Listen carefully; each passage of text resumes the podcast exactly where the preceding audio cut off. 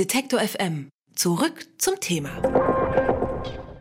Eine drei Meter große aufblasbare Riesenmelone und ein Traktor. Damit haben heute Vertreter aus den Bereichen Landwirtschaft, Lebensmittelherstellung und Umweltschutz in München vor dem Europäischen Patentamt demonstriert.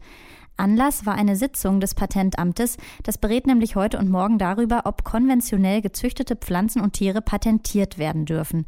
Die Demonstranten fordern, dass es solche Patente nicht geben darf. Sie fürchten, dass dadurch einige große Konzerne ein Monopol auf grundlegende Lebensmittel bekommen könnten. Die Demonstration wurde unter anderem von der Initiative Keine Patente auf Saatgut veranstaltet. Ich spreche über die Thematik jetzt mit der Leiterin der Projektorganisation von Keine Patente auf Saatgut, Johanna Eckert. Hallo, Frau Eckert. Guten Tag. Bevor wir darüber sprechen, was Ihre Initiative hier jetzt konkret fordert, können Sie uns vielleicht erstmal die Ausgangslage erklären, weil sich wahrscheinlich auch die meisten Hörer nicht so gut mit der Lage der Patente auskennen. Was ähm, beinhaltet denn ein Biopatent? Was ist dieser Unterschied hier konventionell und nicht konventionelle Pflanzen und Tiere? Ja, es gibt zum Beispiel Patente auf Brokkoli, auf Tomate, auf Sojabohne, und grundsätzlich kann man sagen, dass das Problem bei solchen Patenten ist, dass der Zugang für Züchter und Bauern zu Saatgut und zu genetischen Ressourcen blockiert wird. Und für Bauern und Züchter und damit aber auch für die ganze Bevölkerung ist es wichtig, dass dieser Zugang vorhanden bleibt, damit Pflanzen auch auf unterschiedliche Umweltbedingungen angepasst werden können, was zum Beispiel auch in Zeiten des Klimawandels relevant ist wenn es um Pflanzeneigenschaften geht, die besonders gut mit einem veränderten Klima zurechtkommen. Also geht es dann eher darum, dass sich das Saatgut noch weiterentwickeln und modifizieren kann oder geht es darum, dass es einfach nicht teurer wird, weil jemand ein Patent darauf hat? Es geht einerseits darum, dass es ganz wichtig ist, dass Züchter Zugang zu Saatgut haben. Also beim sogenannten Sortenschutz ist es zum Beispiel der Fall, dass man sich eine Pflanzensorte äh, sehr wohl schützen lassen kann aber weitere Züchter sehr wohl noch Zugang zu dem Saatgut haben und eine Pflanze noch weiterentwickeln können. Bei einem Patent ist das nicht der Fall. Wenn jemand ein Patent besitzt, dann ist es in seinem Entscheiden, wie weit er den Zugang gewährt oder nicht und welche Gebühren er dafür verlangt. Also das ist auf jeden Fall ein wichtiger Punkt, dass der Zugang durch Patente nicht blockiert werden darf, um Fortschritte in der Pflanzenzüchtung weiterhin gewährleisten zu können. Und dadurch ist die Unterscheidung mal sehr wichtig, zwischen konventioneller Zucht und Gentechnik zu unterscheiden. Uns geht es jetzt mal in erster Linie darum, dass das Verbot ähm, auf Patente aus konventioneller Zucht ähm, eingehalten wird. Hier geht es zum Beispiel um Kreuzung und Selektion, aber auch um Zufallsmuttergenese, wie sie von Züchtern schon seit Jahren betrieben wird. Das heißt, in diesem Bereich ist es nicht gerechtfertigt, äh, dass Patente erteilt werden. Und dieses Thema wird auch auf europäischer Ebene, auf politischer Ebene seit einigen Jahren mittlerweile diskutiert.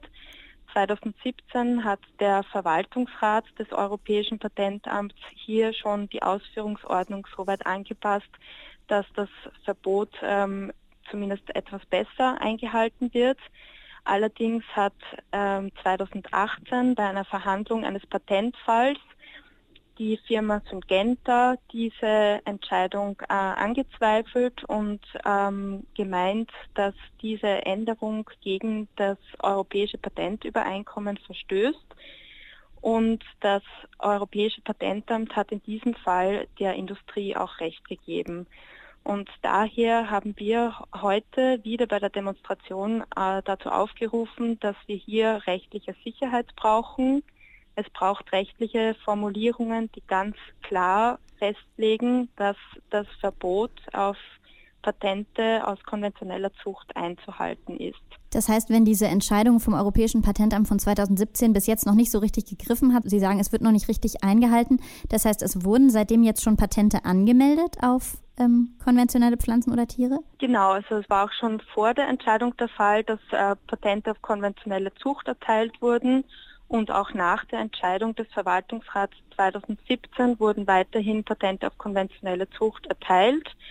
Und auch ähm, nach der Entscheidung 2018 im Dezember konnten wir jetzt auch in den ersten Monaten von 2019 den gleichen Trend feststellen. Das heißt, es ist ganz eindeutig, dass das Problem nicht gelöst ist. dass die derzeitigen gesetzlichen Formulierungen nicht ausreichend sind. Und darum ist auch unsere Forderung, dass sich der Verwaltungsrat hier nun wirklich bemüht, ähm, eine gute gesetzliche Lösung zu finden. Wir sind gespannt, wie das Ergebnis der heutigen Diskussionen ist, glauben aber nicht, dass es schon jetzt zu einer Lösung kommen wird. Vermutlich wird ähm, das Thema auch bei der nächsten Treffen im Juni 2019 weiterverhandelt. Und wir würden natürlich auch fordern, dass hier die Zivilgesellschaft in den Diskurs mit einbezogen wird und auch unsere Argumente in der Debatte Gehör finden. Mhm. Wir haben jetzt schon über verschiedene Pflanzenarten gesprochen. Es geht aber nicht nur um konventionell gezüchtete Pflanzen, sondern auch Tiere.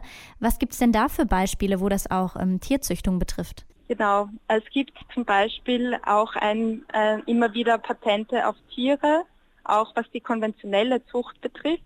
Und zwar wurde schon vor einiger Zeit ein Patent auf Lachs veröffentlicht, bei dem es um einen erhöhten Omega-3-Fettgehalt im Lachs gehen soll. Das heißt, es ist oft auch nicht nur von Patenten auf Pflanzen die Rede, sondern auch Tiere können davon betroffen sein.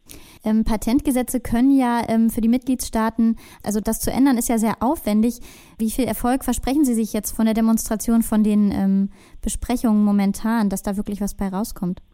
Ähm, es ist ein sehr komplexes Thema, das stimmt, und nicht umsonst wird es schon seit sehr langem diskutiert.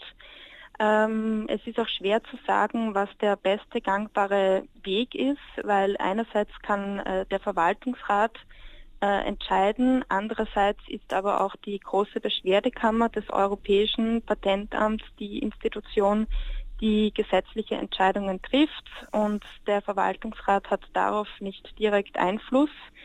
Ähm, genau deswegen, weil es so ein, ein komplexes Thema ist, wäre es aber sehr wichtig, dass alle Experten an einem Tisch gemeinsam diskutieren, um zu einer bestmöglichen Umsetzung zu kommen, die dann auch in nicht allzu ferner Zukunft bereits Lösungen bietet, um so zu verhindern, dass es nicht noch zu weiteren Erteilungen von umstrittenen Patenten kommt. Ein Patent auf Brokkoli, Tomaten und Salat, das geht aus Sicht vieler Vertreter von Umweltverbänden und Landwirtschaft gar nicht. Deshalb haben sie heute vor dem Europäischen Patentamt gegen die Patentierung von konventionell hergestellten Pflanzen und Tieren demonstriert. Ich habe darüber mit der Mitorganisatorin der Demonstration Johanna Eckert gesprochen. Vielen Dank, Frau Eckert. Sehr gerne. Unterstützen Detektor FM slash Danke.